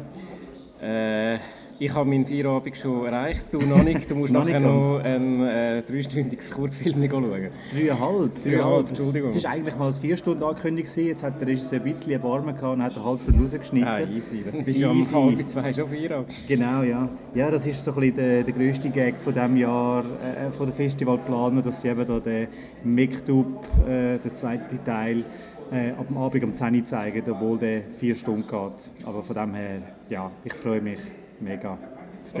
Film. Höre ich da eine gewisse Ironie raus? Ja, nur ein bisschen. Nein, ich, mag, ich, ich mag, ja, mag ja am, am Abdelif Keshish seine Filme eigentlich, «A la vie d'Adèle» habe ich grossartig gefunden. Mit seinem ersten Make-up hatte ich ein bisschen Mühe gehabt. Aber ähm, reden wir nicht von Filmen, die wir äh, nicht gesehen haben, sondern reden wir über Filme, die wir gesehen haben. Genau, ja, wir haben ja beim... Äh beim Malik aufgehört, wo wir sind an der Malik Warteschlange waren, wo wir den ersten Teil aufgenommen haben. Mhm, richtig, äh, wir sind reingekommen ja. und äh, sind leicht schockiert gewesen. Das Kino war nicht voll gewesen, vorsichtig ausgedrückt. Ja. Ähm, ja, also das ist eine von unseren Erfahrungen generell von diesem Festival, außer beim Tarantino, auf dem wir natürlich auch noch sprechen können, ist eigentlich praktisch nie irgendeine von diesen Pressevorstellungen wirklich voll gewesen. Und wir haben dann das Gefühl, oh, wir müssen früh dort sein und dann eben beim Malik hat es wirklich äh, irgendwie das Gefühl gehabt, äh, interessiert sich da irgendjemand dafür? Ja. Äh, ja. Jedenfalls, wir sind reingekommen. Spür, spüren wir dort auch ein bisschen äh, den Tod vom Journalismus, dass irgendwie äh, nicht mehr jede, jede Zeitung und jedes Outlet kann äh, einen Journalist auf ganz schicken, sondern dass dann einfach einer schreibt dann irgendwie für zehn gleichzeitig. Vielleicht ja. Ich, kann, eben, ich bin jetzt auch schon seit ein paar Jahren in Cannes. Ich habe das Gefühl, es hätte besser, äh, besser, früher schon ein bisschen mehr gehabt, mhm. mehr Journalisten, aber es sind immer noch viele. Also, aber äh, es verteilt sich vielleicht einfach ein bisschen anders oder der Wettbewerb hat nicht mehr die Relevanz. Und früher, früher sind halt Journalisten einfach irgendwie, hat so das, das Standardprogramm gegeben, am Morgen Wettbewerbsfilm und dann äh, am Nachmittag irgendetwas, am Abend nochmal Wettbewerbsfilm und tschüss. Und dann, wenn du das, das so durchgehebt hast, dann hast du irgendwann hast du am Schluss den ganzen Wettbewerb gesehen. Ja. Und jetzt sind eben dort bei diesem Meldung sind zwei Wettbewerbsfilme fast gleichzeitig gelaufen. Genau, das muss und, äh, und, dann, und gleichzeitig ist noch der von Gaspar Noé gelaufen und, äh, und anderen. Dann ist einfach irgendwie das ein bisschen, äh, ein bisschen schwierig geworden und führt das, dass man dann alles abdecken und dann haben vielleicht die einen gesagt, oh, Drei Stunden Meldung muss jetzt nicht Meldung interessiert mich nicht, ich weiß auch nicht. Das ist nur mutmaßig, jedenfalls sind wir überrascht gewesen, wie wenig Leute das hatten. Vielleicht eben haben die Journalisten das Gefühl, oh, da hat ja gar keinen Hollywood-Schauspieler dabei. Nur so Deutsche, ne? das ist nicht interessant. Und Schweizer? Und Schweizer, genau. Bruno Ganz. Genau, also wir kommen jetzt für Hidden Life äh, Hidden Life von Terence Malick, genau. Und dort hat es einen Schweizer dabei, es hat zwei Schweizer dabei. Ähm, der Bruno Ganz ist der erste, der ja kürzlich gestorben ist, einer der grössten Schweizer Schauspieler. Wenn nicht der grösste? Wenn nicht der grösste. Äh, ja, das ist seine letzte Rolle, glaube ich. Ja, ähm, seine letzte also, Rolle wirklich, weil der Mellig ist ja bekannt dafür, dass er einmal jahrelang an Werk äh, umbastelt und umschneidet. Das heisst, äh, äh, Hidden Life ist eigentlich vor drei Jahren abgedreht worden. Okay, sagen wir das letzte Mal, wo er noch im Kino zu sehen ist. Wahrscheinlich, ja. Egal, jedenfalls ist der Bruno Ganz geht aber etwa zweieinhalb Stunden, bis, bis seine Szene dann kommt und die geht etwa fünf Minuten. Also er erwartet jetzt nicht, dass es einen Bruno Ganz Film. Es ist kein Bruno ja. Ganz Film, sondern es ist ein Film mit äh, eben vor allem deutschen Schauspielern, die aber in Englisch reden. Ja. Der Film spielt in Österreich zur Zeit des Zweiten Weltkrieg und es geht um einen äh, Kriegsdienst verweigert, oder um genauer zu sein, um einen, der sich weigert, den Eid abzulegen, Adolf Hitler seine äh, Treue, Treue zu schwören weil er das mit seinem Gewissen, er ist religiös und er kann das mit seinen, seinem Gewissen seinen Vorstellungen von Menschlichkeit und Religiosität nicht, nicht genau, ja. in Einklang bringen. Weil das ist böse und das, das, das geht einfach nicht. Das ist, das ist so ein, ein Bauer in einem österreichischen kleinen Dorf in den Bergen und äh, der wird dort natürlich dann, äh, die Dorfbevölkerung versteht das überhaupt nicht und wird dann, seine Familie wird dann beschimpft, er selber wird, äh, kommt dann äh, in den Knast und muss dann eben ja, es ist kein Spoiler, wenn man sagt, dass, äh, dass er am Schluss hingerichtet wird, weil es ist eine wahre Geschichte von, äh, von einem, wo man, äh, von dem Franz Jägerstätter, wo äh, wegen, wegen dem hingerichtet worden Und der Terry Gilliam der verfilmt jetzt seine Geschichte. Terence Malick. Äh, Terry Gilliam. Ja, äh, man sieht es. Ich habe auch schon vier Filme gesehen heute. Äh, nein, äh, wahrscheinlich ist es noch ein Trauma, weil der Terry Gilliam letztes Jahr in Cannes war und ich ihn dort nicht schauen konnte. Terence Malick. Terence Malick, Terence Malick, dreimal sagen.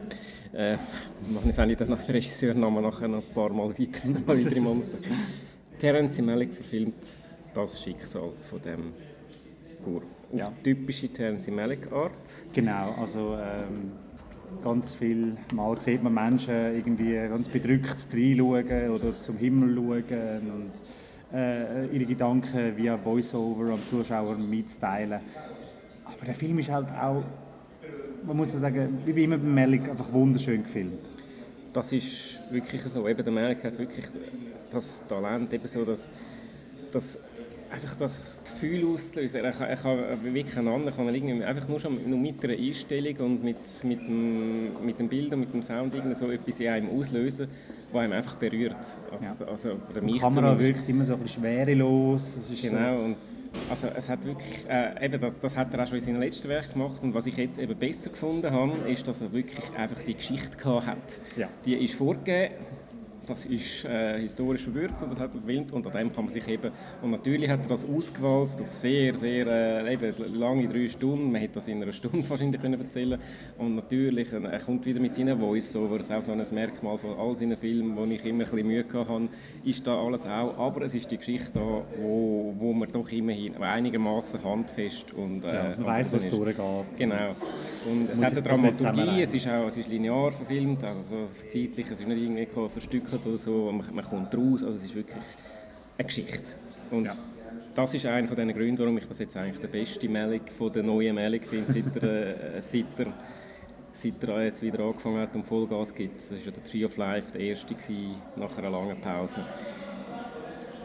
Ja, ähm, ich habe einen sehr schönen Film gefunden. Eben, er ist lang und er hat seine Stilmittel, die man entweder gerne hat oder nicht gerne hat. Mhm. Ja. Mir, hat er, mir hat er gefallen, aber ich hatte ein bisschen Mühe, gehabt, dass, dass er immer ein bisschen Englisch und Deutsch gemischt hat. So, wenn äh, die Leute miteinander geredet haben, also auch für den Zuschauer äh, verständlich müssen sein, dann ist Englisch geschwätzt worden. Wenn aber im Hintergrund gewisse Figuren miteinander geschwätzt haben, ähm, ist es Deutsch genau. durchgekommen. Oder wenn, oder wenn jemand beschimpft so, worden ist. Genau, wenn einfach so ein Gemurmel war oder irgendeine Dorfbevölkerung irgendetwas gerufen hat, ist es auf Deutsch gewesen. Das ist einfach so ein bisschen komisch. Entweder müssen wir es auf Englisch machen, das ähm, ist halt einfach, das Englisch ist sozusagen das Deutsch, weil es halt jetzt auf einem englischen Film ist, oder halt nicht. Und, und speziell ist auch eben, dass es wirklich deutsche Schauspieler sind, also von dem her eigentlich authentisch, aber sie müssen dann gleich Englisch reden. Ja. So, äh, okay. Das ist ein bisschen verwirrend. Aber, aber, ja, es ist, die Schauspieler, muss man aber auch sagen, die sind super, die machen das auch, also ich finde, äh, auch wenn es nicht ihre Muttersprache ist, sie spielt das absolut glaubhaft. August Diel ist der Hauptdarsteller und sie heißt Valerie zum Walschenbein, das ist eben, wenn man, wenn man nicht recherchiert, äh, also eine weniger bekannte deutsche Schauspielerin, aber auch sehr äh, überzeugend ist. Ja. ja.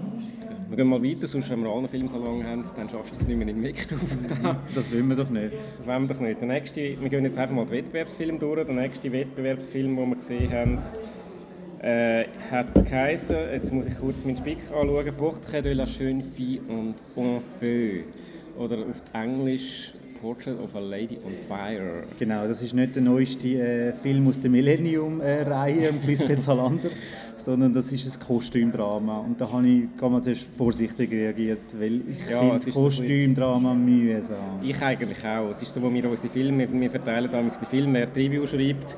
Und das ist so der, der eigentlich niemand willen hat. Das war so, der Joker-Film. Okay, wenn ich den nehme, den guten. Genau, wenn ich den nehme, dann darf ich den Tarantino. Ja, jedenfalls ist es so ein bisschen, naja, der, wo wir uns nicht wirklich gefreut haben. Aber... Aber, aber, grosses Aber, ja. Er ist sehr gut gewesen. Er ist sehr gut gewesen, ja, Er ist wirklich sehr gut. Mich hat er, ich glaube, ja, Inhaltszusammenfassung, es geht um... Es geht um eine Malerin, die äh, eine malen sollte. Genau, Dann entsteht dort, und dort entsteht eine Liebesgeschichte. Eine Liebesgeschichte, ja genau. Zwischen den beiden Frauen mich hat er ein bisschen von der Machart her an Call Me By Your Name erinnert. Mhm, ja. Weil er auch so die, die Inszenierung, wo so ein bisschen, er, er hat sehr wenig Musik, Soundtrack, ähm, also wirklich einfach nur so die Geräusche jetzt von der, von der Wellen oder jetzt, wie sie am Malen ist oder dann, was dann nachher auch ein bisschen sich näher kommt, und man einfach wirklich so ein bisschen mit allen Sinnen, dass man die überkommt und es einfach wirklich sehr, sehr zärtlich inszeniert und, und absolut, also äh, extrem extreme Nähe zu diesen Figuren, was, was mir sehr gefallen hat. Ja, mir auch. Also ich war absolut äh, berührt. Gewesen. Ähm, aber halt am Anfang so ein bisschen Mühe gehabt mit dem Reinkommen, mit ähm, mit dieser Szenerie. Das Kostümdrama finde ich halt einfach immer mühsam. Man schaut eigentlich äh, der Oberschicht zu, weil das sind halt einfach die, die Reichen, die so Kostüme haben und in grossen Häusern wohnen und da fällt es mir immer schwer, mich mit denen zu identifizieren ähm, weil ich ja ein armer Schurni bin. Und, äh, ähm, aber das ist dann irgendwann abgeleitet worden, weil das ist einfach sensationell gespielt von diesen beiden Hauptdarstellerinnen. Und ja, einfach ein schöner Film. Ich weiß gar nicht mehr, was ich mehr dazu sagen Ja, eben die beiden Darstellerinnen, die muss man einfach auch erwähnen. Das, sind, das sind da äh, Adele Haenel, äh, relativ bekannte französische Schauspielerin, für unter anderem im Quentin Dupieux-Film, den wir auch gesehen haben dieses Jahr. Aber äh, Farania Darden hat sie mal gespielt. Ja. Ähm, Sie ist eigentlich so ein Dauergast in Cannes. Wenn Adele Händler genau, einen neuen ja. Film hat, äh, dann zeigt sie. ist, glaube ich, gerade die drei Filme an dem, an dem Festival. Ja. Äh, die andere heisst no Noemi Merlan, die habe ich bis jetzt noch nicht kennt. Ich auch nicht. Das ist sie, die, die Malerin spielt. Auch, ähm, ja, Überraschung. Äh, frisches Gesicht. Also ich weiß nicht, vielleicht hat sie ja schon etwas gemacht, aber ich habe sie einfach mal nicht kennt. Äh, ja, und die harmonieren super in diesen beiden Rollen, dann nimmt man jede Sekunde ab. Also, und der Schluss äh, ist schön. Sehr ein schöner Schluss, ja. ja aber wenn man nicht äh, allzu sehr da in die Tiefe geht. Genau, wir müssen ja noch weitergehen zu unserem nächsten Wettbewerbsfilm. Und der ist, äh, wieder spicken, Le Jeune Ahmed. Le Jeune Ahmed, das wird jetzt ein Solo. Genau, das wird ein Solo, weil den habe ich ausgelassen. Ja, echt, was bist du für einen? Ja, ich weiß. Das, das äh, Le Jeune Ahmed ist der neue Film von den Dardenne-Brüdern. Die beiden haben schon zweimal die Goldige Palme gewonnen. Die machen so Sozialdramen. Sehr gute meistens. Meistens sehr gute so äh, Sozialdramen. Also meistens kommen irgendwelche Leute in blöde Situationen und dann müssen die sich halt irgendwie rauskämpfen. Und äh, da geht es eigentlich äh, um einen Bub, der freiwillig sich in eine Situation manövriert hat. Es geht um den äh, jungen Belgier Ahmed, der sich immer mehr radikalisiert und den Koran liest und dann langsam eine schreckliche Tat plant. Und mehr will man eigentlich nicht sagen, weil der Film ist gar mal 84 Minuten lang und wenn ich jetzt will sagen, was für eine Tat das genau ist, dann äh, ist die Hälfte vom Film schon um und ja, das wäre gemein. Ja. Ich kann leider nicht äh, darüber reden, aber wie hast du ihn gefunden? Ich habe ihn gut gefunden, weil er halt äh, dich wirklich in die Rolle hineinzwingt. Da dann bleiben eigentlich immer bei den Protagonisten, also beim Protagonist ähm, und geben dir eigentlich keine andere Sichtweise. Es hat noch lauter andere Figuren, wo man dann könnte eigentlich auch noch folgen was machen die so, aber er bleibt wirklich bei dem angehenden Terrorist, wenn du so willst. Und äh, das ist einfach schambar beklemmend. Und äh, sie versuchen zwar eben so, den aus der Reserve zu locken, ja, die Nebenfiguren, dass er vielleicht doch sich ein bisschen öffnet, sich langsam dem Hass äh, entzeigt. Und dann ringst du halt mit ihm so ein bisschen mit, so, was, was passiert jetzt und so. Ja, ähm, ist ein schwerer Film zum Schauen, aber auch toll gespielt, wie eigentlich alles in Gang. Also Schauspielerkino wird da groß geschrieben. Das ist es so, ja. Äh, Schauspielerkino ist vielleicht gerade das Stichwort für den nächsten Film. Äh, Frankie heißt der. Der ist auch so ein, ist so ein Ensemble-Film mit so äh, bekannten Schauspielern, jetzt nicht Topstars, aber doch eigentlich äh, einige bekannte äh, Gesichter, die man kennt. Isabelle Huppert, äh, Marisa Tomei, Brandon Gleeson, Brandon Gleeson, Greg Kinnear. Greg Kinnear, genau. Und noch Jérémy Renier, ein bekannter französischer Schauspieler, der schon in vielen Produktionen mitgespielt hat. Äh, ja, könnte so schön gewesen sein, ist aber einfach nur zu langweilig um das gerade mal vorwegzunehmen, bist du da anderer Meinung? Nein, das, äh, ich stimme da überein. Ja. Es, ist, es geht um die Frankie, das ist eine, eine Frau, äh, gespielt von Isabelle Huppert, wo ihre Familie auf Portugal, in ein kleines, ein kleines Städtchen in Portugal einlädt, ihre Familie und noch ihre beste Freundin und dann, äh, ja der Mensch ein bisschen. Der Mensch und dann redet sie ein bisschen miteinander. Genau, das geht etwa 96 Minuten. Und so. Das ist eben wirklich der ganze Plot. Also, ja, es gibt, natürlich gibt es dann noch ein bisschen, äh, erfahrt man dann noch ein bisschen etwas von diesen Figuren und gibt es noch ein paar äh, halb so ein bisschen traurige Geschichten. Aber äh, ja, ich habe es einfach sehr, sehr lasch gefunden. Es, es ist ein Dialogfilm, er mhm. besteht nur, praktisch nur aus, äh, wie zwei Leute miteinander reden, in unterschiedlichen Konstellationen. Mal redet der mit dem und der mit dem und so. Und das kann schon seinen Reiz haben, aber es müsste einfach dann ein bisschen gut geschriebene Dialog sein. Und die Dialoge sind einfach so langweilig gewesen, so wie wenn wir jetzt miteinander würden reden ja. über, äh, weiß nicht, über, über unsere Alltagsprobleme, über Frankie, genau. über eben ein, ein Thema ist dann geht es um irgendwelche Erbvorbezüge, Steuer, Steuererklärung, was weiß ich. Das ist ja, ja, das sind halt die Themen, die einen beschäftigen, aber im Film, oh, okay. Er gibt ähm, eigentlich das Leben wieder, aber äh, für das muss man eigentlich nicht ins Kino gehen. Er hat einfach, er hat, äh, ich finde ihn sehr dramaturgievoll. Er, er, er, er, verzichtet einfach darauf, irgendwie so ein bisschen, äh, äh wirklich Spannung oder äh, einfach irgendwie so ein einen Spannungsbogen zu erzeugen, sondern er, er, er, er lässt einfach ein bisschen zu, wie die miteinander schwätzen und, äh, und irgendwann ist fertig. Genau, ja. Und äh, ja, nein, ist, das ist vom ganzen Wettbewerb, der eigentlich sehr gut im Durchschnitt war, finde ich, ist das äh, der schlechteste gewesen. Ja, da, da pflichte ich bei. Also wenn der Palme gönnt, dann verstehe ich die Welt nicht mehr. ist ja. aber auch bei den Kritikern nicht so gut weggekommen. Gar nicht, nein. So, Schwafli, so amerikanische Schwafli-Filme, die in Sundance einmal gross sind, die kommen da in Cannes selten gut an. wir waren auch viele überrascht, gewesen, wo es geheißen hat, dass eben der Ira Sachs, das ist der Regisseur vom Film, äh, im Wettbewerb vertreten sein. Da haben dann viele ähm, französische Cineasten auf Twitter die Nase gerümpft. Also, äh, was? Nein, der könnte doch nicht da hin. Und äh, ja, der Film ist wirklich eine Enttäuschung. Ich muss aber auch sagen, ich habe äh, Myra Sex, den letzten Film, Ähm, mir fällt der Name nicht mehr in den Geiseln. Äh, Moment, ich tue mal ganz fest überlegen, jetzt noch ein bisschen weiter. in dem haben John Lithgow und Alfred Molina als schwules äh, Berlin in New York gespielt und das war wirklich mega berührend. Gewesen. Love is Strange hat der geheißen, ja. Der war wirklich toll, gewesen, aber äh, Frankie kommt dann gar nicht an. Ja, aber ich, für mich war es der erste von ihm, gesehen habe und hat jetzt nicht Lust auf mich gemacht. Nein, aber vielleicht hole ich den anderen dann doch nochmal nach, der Love is Strange. Ja. Kommen wir zum Big One. Der Big One, Wettbewerbsfilm Once Upon a Time in Hollywood. Wir sind für den Film wie lange angestanden? Äh, wir haben vier Stunden eingerechnet, haben dann aber glaube ich, nur 3 Stunden 15 anstehen. Genau, also länger als der Film selber, der auch schon recht lang ist. Genau, ja. Äh, aber wir haben es geschafft, wir sind reingekommen. Das Abenteuer kann man im Tagebucheintrag nachlesen, genau. was genau passiert genau. ist, aber wir fokussieren jetzt da also auf den Film. Auf den Film, genau, ja. Ähm, Tarantino. Genau, Quentin in Hollywood, Tarantino in Hollywood. Von den 60er Jahren. Genau.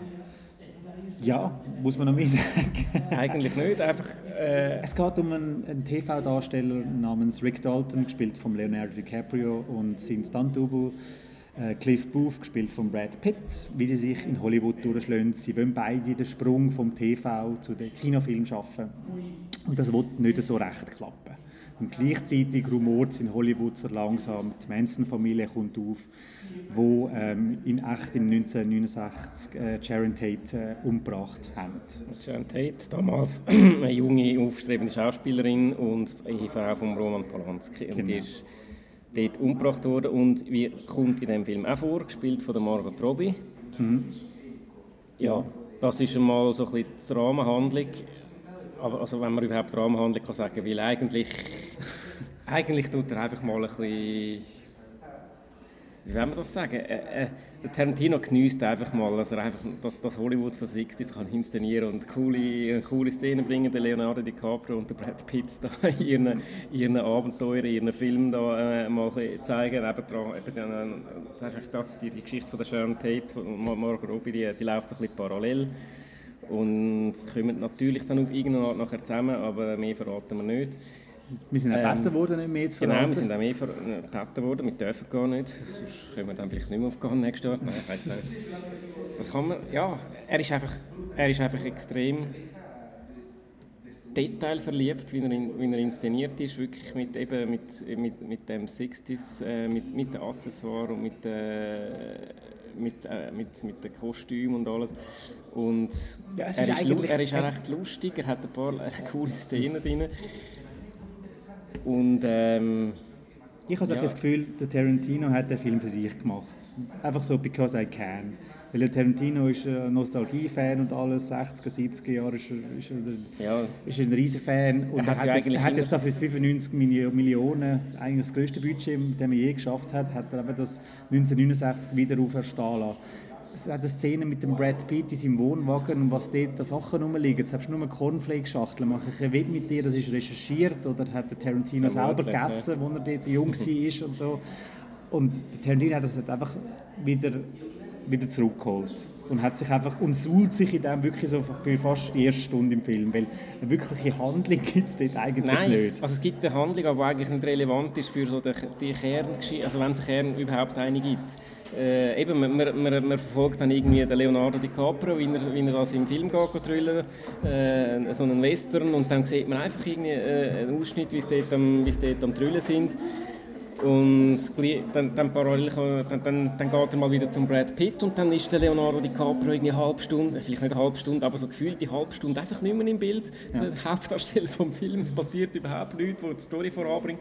Also wer, wer gern, es gerne straightforward hat, der, der wird keine Freude haben. Nein, der wird, sich, Film. der wird sich gruselig langweilen. Es gibt eben, es passiert nicht wahnsinnig viel und es geht, es geht um Tarantino letztendlich auch nicht darum. Zumindest ja. in der ersten Hälfte des Films. Die zweite Hälfte des Films, wo wir sehr vorsichtig sind mit Spoilerverrat, aber in der zweiten Hälfte des Films, dort wird es dann schon, es drüllt er dann schon ein bisschen auf. Mhm. Aber es ist ja dort jetzt nicht irgendwie... Äh, es ist kein Nägelkauer. Nein, gar nicht, gar nicht.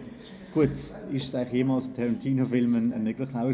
Tarantino-Filme Tarantino sind eigentlich einfach kann, coole Filme, die man gerne Ich vergleiche jetzt mit, äh, mit, mit dem letzten, mit dem äh, Hateful Eight. Dort, dort hast du am Anfang schon ein bisschen, so ein bisschen ah, das Gefühl, das, das, das Gefühl gewesen, eben so ein bisschen das, die Spannung, die er aufgebaut hat, war auch, sehr langsam gewesen, mhm. sehr langsam erzählt, aber dort, hat wirklich so der Spannungsaufbau und das ist da überhaupt nicht.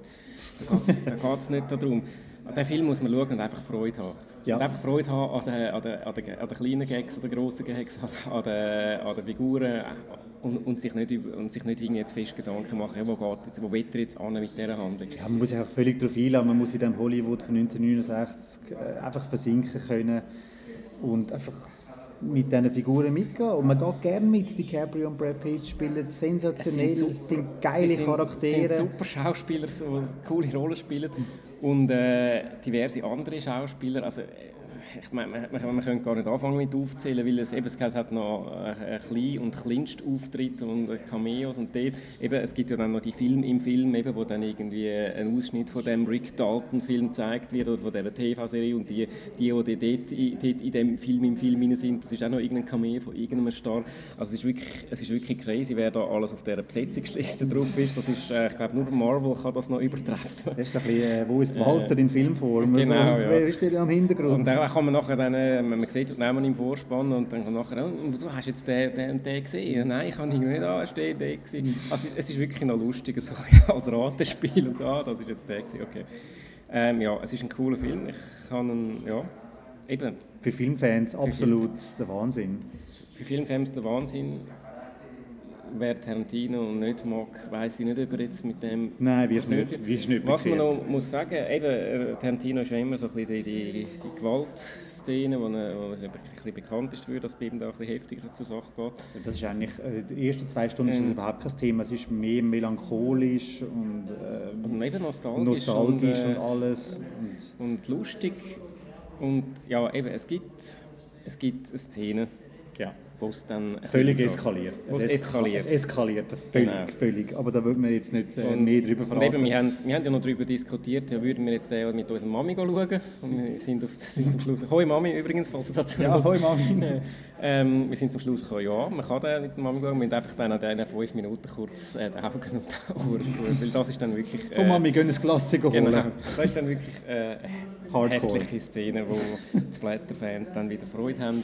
Und äh, ja mir ist es ein bisschen vorgekommen, ja, jetzt muss er da halt auch noch zeigen, dass er der Tarantino ist. Aber okay, gehört halt ein Stück weit dazu bei seinen Filmen. Ja.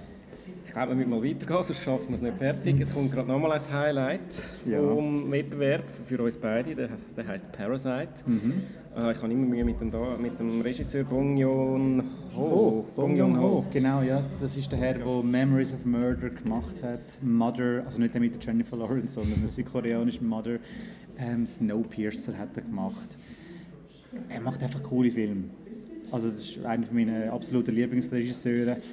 Und er hat jetzt in seinem letzten Film so ein den Klassenkampf äh, thematisiert. Snowpiercer äh, mit dem Zug, wo hinten dran die Armen sind und vorne die Reichen. Und da hat er das Thema jetzt wieder auch wieder. Es geht um eine, eine ärmliche Familie, die sich langsam bei einer Reicheren einnistet. Und wir sind, da, wir sind auch da vom Regisseur vorgängig gebeten worden, wie eben Tarantino, bitte verratet nicht zu viel über den Inhalt von dem Film. Und mhm. darum höre ich inhaltsmäßig jetzt auch auf, über Parasite zu reden. Äh, ja, es ist ein Film. Ja, das ist es. ich kann mir ja gerade überlegen, was ich jetzt sagen und was nicht. Äh, es ist ein Film, wo man erstens mal einfach relativ gut kann zuschauen kann, weil er einfach unterhaltsam ist. Ja es passiert etwas, es passieren zum Teil ein bisschen absurd lustige Sachen, manchmal, äh, ja, äh, es, es, es, ist nicht einfach, es, es, ist, es ist nicht, nie langweilig, während über zwei Stunden. Das ist etwas, ähm, wo, ich ein bisschen so kritisiere bei den gewissen Filmen im Wettbewerb von dass sie halt einfach eine Message haben und dann die Message schon noch wichtig ist und so, aber der Film ist dann einfach ja, kurz langweilig dazu. Das ist halt ein bisschen das Problem. Da ist wirklich, also der ist, der ist unterhaltsam erzählt und eben geht aber doch ein bisschen eben das Klassenkampfthema, das er dann auch aufgreift. Und ähm, ja, äh, jetzt bin ich, ich schon wieder Mühe, um eben nicht mehr aufpassen, dass man nicht zu viel erzählt. Ich glaube, es ist wirklich einer von diesen Filmen, wo man nicht zu viel darüber sollte Nein, das, einfach, sollte man einfach, einfach Wir haben ihn super gefunden, beide. Ja. Und äh, ist einer, glaube einer von unseren Favoriten auch vom Wettbewerb jetzt. Ich glaube, das kann man, kann ja, man so das sagen. Kann man so sagen. Ähm, unbedingt schauen, wenn er dann mal ins Kino oder ins Heimkino oder wo immer kommt. Genau, und jetzt nicht abgeschreckt sein vom Wort Klassenkampf und so. Man kann das eben schon interpretieren, aber der Film ist lustig, er ist spannend, er ist dramatisch. Es ist einfach ein ja. sensationell guter Film. Ja. Gehen wir zum nächsten. Äh, neuer Film von Xavier Dolan, Matthias et Maxime. Mhm. Der Xavier Dolan ist äh, der Franco-Kanadier, der war lange Zeit das Junggenie gewesen. Er hat irgendwie mit 21, glaube ich, seinen ersten Film in Cannes in einer Nebensektion gehabt und äh, ist so, gilt so ein bisschen als das Wunderkind. Mittlerweile ist er 30, also immer noch recht jung, aber er ist schon sein, weiß ich nicht wie viel der Film, also recht viel. Äh, ist jetzt mittlerweile auch schon ein Gun Regular. Er ist, glaube schon das dritte Mal im Wettbewerb. das sie, kann sein, ja. Von Grössenordnung. Und eben in der Nebensektion ist, auch schon, ist eben auch schon einer, der immer wieder da kommt. Sein neuer Film «Matthias und Maxim», da geht es um einen jungen Mann in Frankreich, äh, also in, in Montreal ist es, glaube ich. Montreal, ja. In Montreal, wo auf Australien wette für zwei Jahre und jetzt äh, verfolgt der Film den, den jungen Mann bis im Absch Abschied eigentlich äh, zwei Wochen, bevor er dann abreist. Genau. Der Film hört auf mit, äh, bevor er dann abreist. Das ist wirklich einfach noch so die letzten zwei Wochen, wo er da bei seinen Freunden ist. Und ja, er hat dann noch so ein bisschen, eben, der Film heißt Matthias et Maxim, also er ist der Maxim und sein Kollege der Matthias, das ist so ein bisschen, zu dem hat er so ein, schwieriges Verhältnis. Ja, also ein schwieriges Verhältnis. Ähm, es ist ein bisschen awkward für beide, weil äh, sie werden beten, in einem Film mitspielen er hat dort den Wett verloren und so dann heisst und, und dann sagt der Regisseur, also gut, ihr müsst euch jetzt küssen. Und dann sind sie zuerst so ein bisschen, äh, äh, äh, machen es dann aber trotzdem. Und es geht dann aber auch ein bisschen darum, was der Kuss eben auslöst. Aber, genau, ja. ähm, hat er jetzt vielleicht Gefühl auf mich, für mich oder, ähm, oder nicht? Oder was läuft da genau? Und ja, dann ist es halt ein so, wenn man nicht weiß, woran man am anderen ist, man ist so ein bisschen eifersüchtig oder wieso bin ich überhaupt eifersüchtig und so, das ist doch nur ist kein echter Kuss gewesen, oder ist vielleicht doch etwas gewesen, und es ist ein das Hin und Her. Ja, dann gibt es noch einen Nebenplot mit dem, äh, mit dem Maxim, seiner, seiner Mutter, wo ein bisschen schwierig tut. Ist. Ein bisschen schwierig tut, ja, ja. Lassen wir es bei dem, muss ich nicht zu viel verraten. Es war ein, bisschen ein anstrengender Film. Gewesen. Ich bin eigentlich Fan von Donau, ich finde seine Filme super. Mhm. Äh, ich habe lange Mühe gehabt, um überhaupt reinzufinden. Es ist, immer, es ist viel geredet worden auf, auf, in dem lustigen Franco-Kanadisch. Ja, das ist halt Dollar, oder? Es ist ja, viel geschwätzt und laut. Es ist, es, ist, es ist viel geschwätzt und laut, aber irgendwie...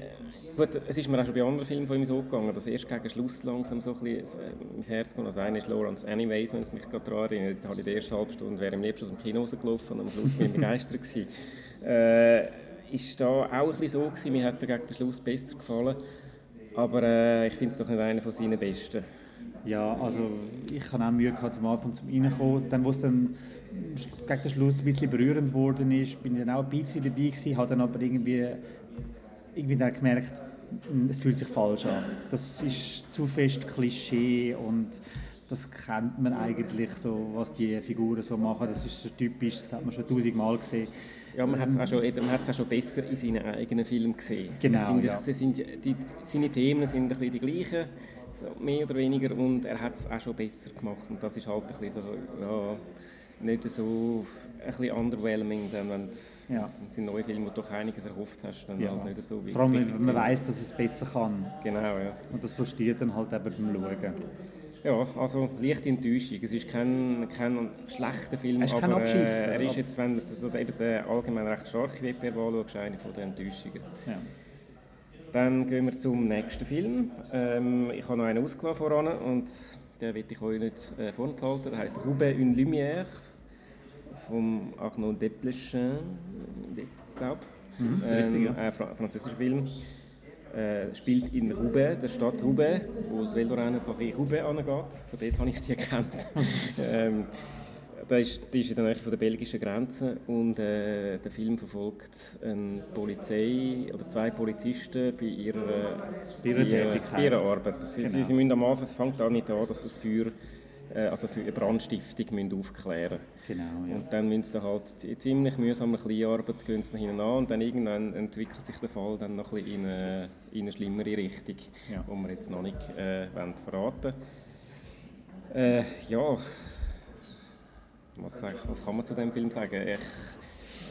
Ich, er fängt eben so ein bisschen an, dass der Alltag eines Polizi oder mehrerer Polizisten in einer, äh, eben das Roubaix ist offenbar so ein eine sehr arme Region so und so ein bisschen heruntergekommene Kleinstadt, wo, wo halt auch viele soziale Probleme und so ist und äh, erinnert vom Ding her ein bisschen an den Miserable, den wir ja schon gesehen haben in diesem, Web in dem Wettbewerb. jetzt halt einfach... Und der Vergleich verliert er einfach so. Der Vergleich verliert er, ja, aber äh, es ist, er ist ja anders, es ist dann wirklich so ein, bisschen ein Krimi. Also eben in der ersten Hälfte oder ein bisschen weniger als die Hälfte, ich weiß nicht genau, da ist wirklich einfach so ein bisschen, das werden ein paar Episoden parallel erzählt mhm. und in der zweiten Hälfte dann, dann, dann krallt er sich dann da an dieser einen fest, wo dann eben dann so ein, bisschen ein, ein, ein schlimmerer Fall ist. Und dort ist dann zum Teil schon recht spannend. Weil spannend würde ich jetzt also, nicht sagen, weil es ist eigentlich klar, was passiert ist. Man wartet eigentlich nur darauf, dass, also, die, dass die Polizisten spannend, jetzt ja. das entbeineln und die genaue Wahrheit herausfinden. Das Spannende ist nicht unbedingt, was ist passiert. Eben, das weiß man. Das, das Spannende ist, wie die Polizisten die das anbringen, dann die Wahrheit da raus, eben in ganz in Kleinarbeit und in einer sehr geduldserfordernder äh, Arbeit, das einfach äh, versuchen anzubringen. Äh, das hat mich schon noch mitgenommen ich habe es auch sehr gut gespielt gefühlt, äh, gefunden.